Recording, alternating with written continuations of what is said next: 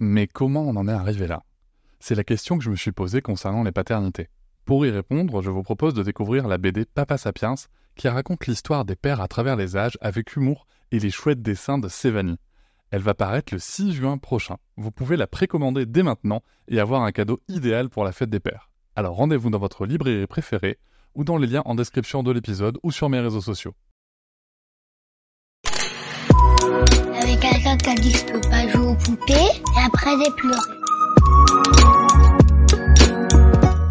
Bienvenue sur Papatriarcat. Je suis ravi de vous recevoir sur ce format appelé Réponse, tout simplement parce qu'en fait je vais répondre à un message audio qu'on m'a laissé via l'outil SpeakPipe. Je vous laisse le lien en descriptif de cet épisode. N'hésitez pas, vous avez 5 minutes pour donner votre avis. Alors quelque chose de positif, constructif, ou tout simplement pour dire que vous n'êtes pas d'accord sur un épisode, c'est tout à fait ok. L'idée c'est de pouvoir échanger, de pouvoir échanger ensemble avec de la nuance, c'est pour ça que 5 minutes ça permet de construire un argument, et surtout moi de pouvoir vous répondre derrière afin d'enrichir un petit peu plus le débat que ceux qu'on peut trouver sur les réseaux sociaux. Je remercie d'avance toutes les personnes qui ont participé à enrichir la réflexion sur nos sujets, et nous allons pouvoir tout de suite commencer cet épisode.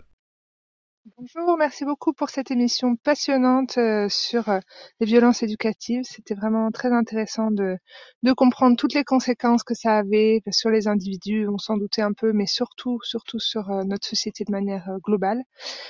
quid maintenant de, des violences éducatives encore plus ordinaires, c'est-à-dire la partie la plus immergée de l'iceberg, puisque maintenant les claques et se font, comment dire, de plus en plus rares, enfin en tout cas en France, euh, mais tout le reste, voilà. Euh, allez, bonne journée. Eh bien, merci Amélie pour, euh, pour cette, cette réponse et cette question.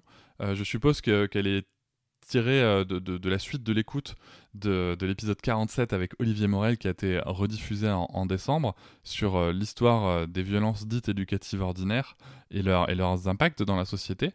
Euh, alors, déjà, premier point, euh, je voudrais intervenir sur le fait que la, gifle et la fessée seraient euh, des, sujets qui ont qui sont moindres en France. Alors je ne suis pas très d'accord avec ce postulat de départ, tout simplement parce que euh, même si on, peut clairement noter une nette euh, régression euh, du sujet, la dernière étude de la Fondation pour l'enfance nous indique qu'il y a 23% des parents interrogés qui ont donné une gifle à l'enfant, enfin au moins à un enfant, la, la semaine précédant l'enquête. Alors, on peut extrapoler ça de différentes manières. On peut euh, essayer de faire dire ce qu'on veut à l'étude. On peut par exemple dire euh, que euh, les enfants reçoivent au moins une gifle par semaine en France. Enfin, 23% des enfants reçoivent au moins une gifle par semaine en France. mais on peut aussi se dire que ça se trouve dans ces 23%, il y a aussi l'effet inverse. Ça se trouve dans ces 23%, il y a l'enfant qui a reçu sa gifle de l'année, on va dire, entre guillemets, euh, sa gifle de la, de, la décennie, voire la gifle de sa vie. Peut-être que l'enfant qui a reçu une gifle cette semaine-là, euh, c'est la seule gifle de sa vie qu'il recevra, parce que son parent a craqué pour X ou Y raison. Attention, je ne, je ne soutiens absolument pas le comportement, je dis juste que euh, il faut voir ça on peut voir ça de manière très différente. Tout simplement parce que la question et, euh, et, un peu lacunaire du coup. Même si, euh, attention, je salue totalement le travail de la Fondation pour l'enfance, il y a zéro débat là-dessus. Euh, mais du coup, peut-être qu'il aurait été intéressant de dire, voilà, dans le mois écoulé, combien, combien de fois c'est arrivé dans les six mois, combien de fois c'est arrivé dans l'année, combien de fois c'est arrivé, pour pouvoir avoir une vision plus précise de l'état des violences et de la récurrence, surtout des violences en France vis-à-vis des enfants, des violences ordinaires. Ensuite, donc ça c'est le premier point, je veux dire, voilà, ok, il y a un recul, mais euh, pas tant que ça. Et je pense qu'il faut pas se mentir aujourd'hui quand on regarde euh, les, réactions, euh, quand, on, voit ce qu'on a. Enfin, sur un plateau télé aujourd'hui, à une heure de grande écoute, on est encore capable de dire que gifler un enfant, ça apprend des choses, quoi. Donc c'est vraiment, vraiment compliqué, je trouve, de, se dire que socialement il y a un net recul sur le sujet. Je ne sais pas. Je pense que peut-être que la génération prochaine sera, sera plus à même de, de, de nous donner des pistes là-dessus. Donc voilà, ça c'était pour le postulat de départ. Euh, ensuite, concernant euh, les autres violences. Alors les autres violences déjà, eh bien il faut les catégoriser. Voilà. Et sur le sujet, moi je vais être très clair avec vous. Euh, il y a à boire et à manger. Il y a à boire à manger parce qu'il y a des gens qui vont vous dire que ça c'est violent, ça c'est pas violent. Il va y avoir des groupes Facebook qui vont vous dire que ça c'est une immense violence, euh, euh, voilà, que, que c'est euh, c'est pas normal que ça arrive, qu'on doit pas, par exemple, je, je, reprends toujours cet exemple parce que c'est vraiment quelque chose qui m'a marqué. On m'avait dit que j'étais un parent violent parce que je lavais le nez de ma fille, et ça c'est quelque chose qui m'a marqué. Et parce que c'était dans une liste sur un groupe Facebook X ou Y, et, euh, et, non, en fait, ce n'est pas une violence. L'acte peut être violent et vécu euh, comme un moment euh, désagréable, ça je l'entends tout à fait, mais ce n'est absolument pas une violence de prendre soin de votre enfant. absolument pas. Ça va, ce qu'on va mettre autour, c'est le, contexte qu'il y a autour. Et là-dessus, je voudrais vous lire un, passage de, non pas d'un blog quelconque de, je ne sais qui, mais en fait de, des personnes qui définissent ce que sont les violences ou pas au regard des droits de l'enfant. C'est le comité des droits de l'enfant. Et dans son observation générale numéro 8, point numéro 14, je lis. Le Donc là, on est sur les violences physiques euh, et corporelles, hein, les châtiments physiques et corporels dans cette observation générale. Euh, et je précise quand même que euh, le, recours à la force va être ensuite extrapolé dans la, enfin va être ensuite reprécisé euh, dans le dans l'observation générale numéro 13 ou, qui va renvoyer à la 8. Faut, faut suivre un peu, mais voilà, la, 8 renvoie à la 13, la 13 renvoie à la 8 par endroit. Enfin surtout la 13 qui renvoie à la 8 pour dire voilà, ce qui s'est dit dans la 8 s'applique aussi à d'autres traitements autres que la force physique, comme par exemple la contrainte psychologique, etc. Donc je lis ce point numéro 14. Le comité reconnaît que l'exercice des fonctions parentales et l'administration de soins aux enfants en particulier aux bébés et aux jeunes enfants, exigent fréquemment des actions et interventions physiques destinées à les protéger. Mais elles sont très différentes du recours délibéré à la force en vue d'infliger un certain degré de douleur, de désagrément ou d'humiliation à des fins punitives. En tant qu'adultes, nous connaissons par nous-mêmes la différence entre une action physique de protection et des voies de fait punitives. Il n'est pas plus difficile d'établir une distinction en ce qui concerne les actions mettant en jeu des enfants. Dans tous les États, la loi autorise expressément ou non le recours à la force non punitive nécessaire pour protéger les gens. Voilà, ça c'est le point numéro 14. Il y a, le 15 s'adresse aux, collectivités et, euh, notamment à, l'éducation nationale. Alors pourquoi est-ce que c'est important de, comprendre ça? Parce que euh, le sujet c'est qui est-ce qu'on prend comme référence sur, euh, sur qu'est-ce qui est une violence ou qu'est-ce qui ne l'est pas? ce n'est ni à moi, ni à vous, ni à aucun des invités euh, reçus euh, jusque-là, euh, si ce n'est peut-être Marion qui, qui, parle du côté des droits de l'enfant, de définir ce qui est une violence ou pas. Le rôle, les gens qui ont le rôle de définir ce qui est une violence ou pas au regard des droits de l'enfant, c'est le comité des droits de l'enfant.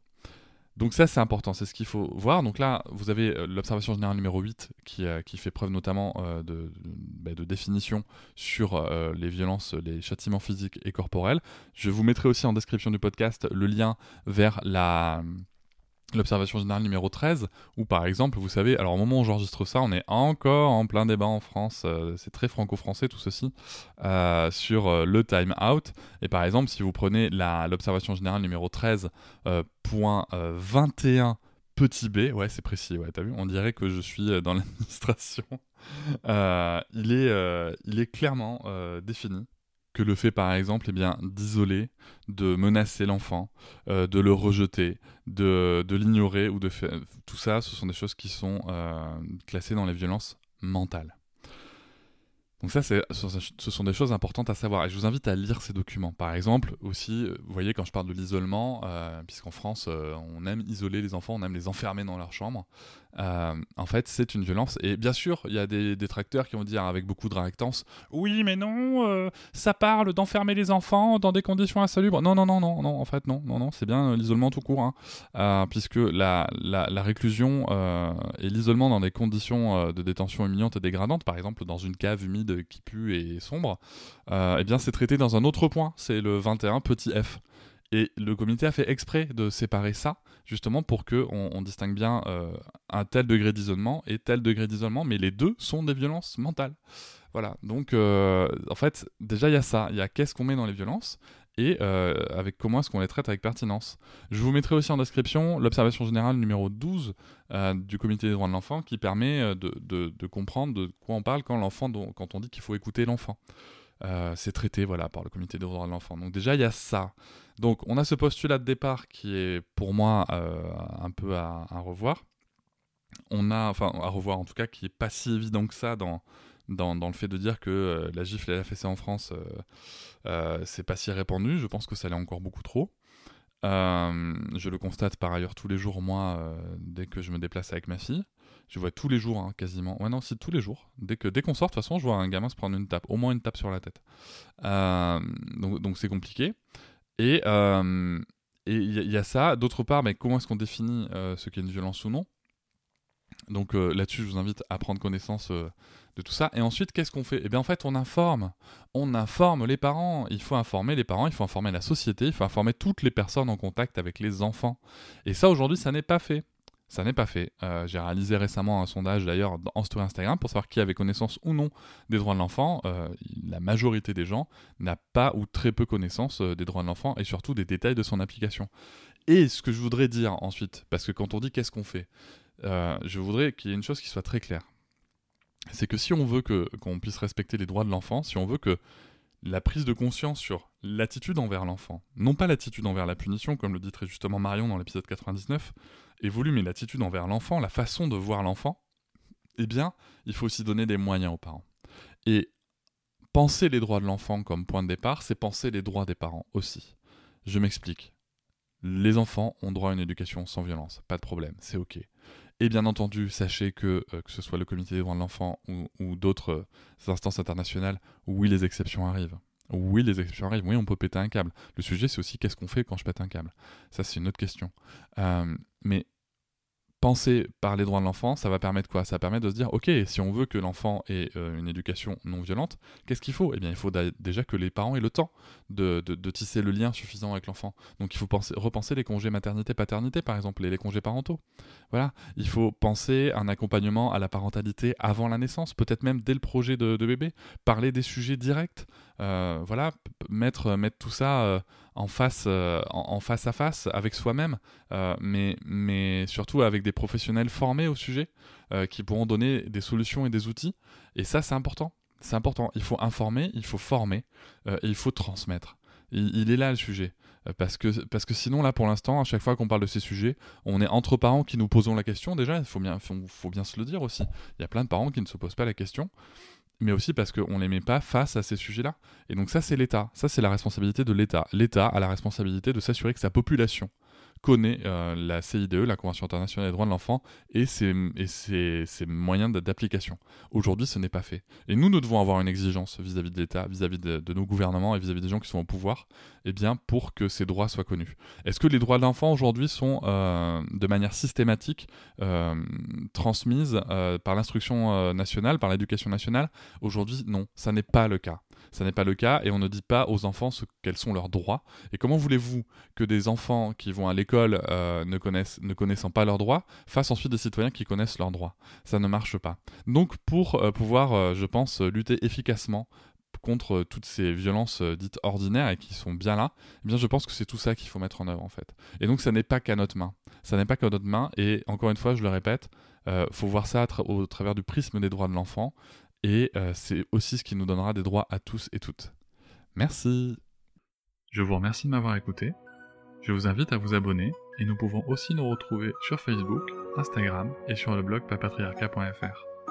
À bientôt.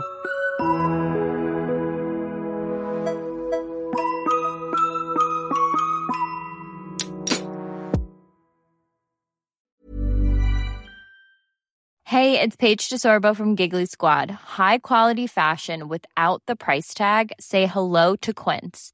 I'm snagging high-end essentials like cozy cashmere sweaters, sleek leather jackets, fine jewelry, and so much more. With Quince being 50 to 80% less than similar brands. And they partner with factories that prioritize safe, ethical, and responsible manufacturing. I love that. Luxury quality within reach. Go to quince.com slash style to get free shipping and 365 day returns on your next order. quince.com slash style. Hop, c'est encore moins. Si tu veux soutenir le podcast, tu peux aussi t'abonner à Papatriarca Plus et découvrir chaque semaine un épisode bonus en plus des 60 déjà disponibles. À découvrir sur tes applis de podcast comme Pocketcast, Castbox ou encore Apple Podcast. À très vite.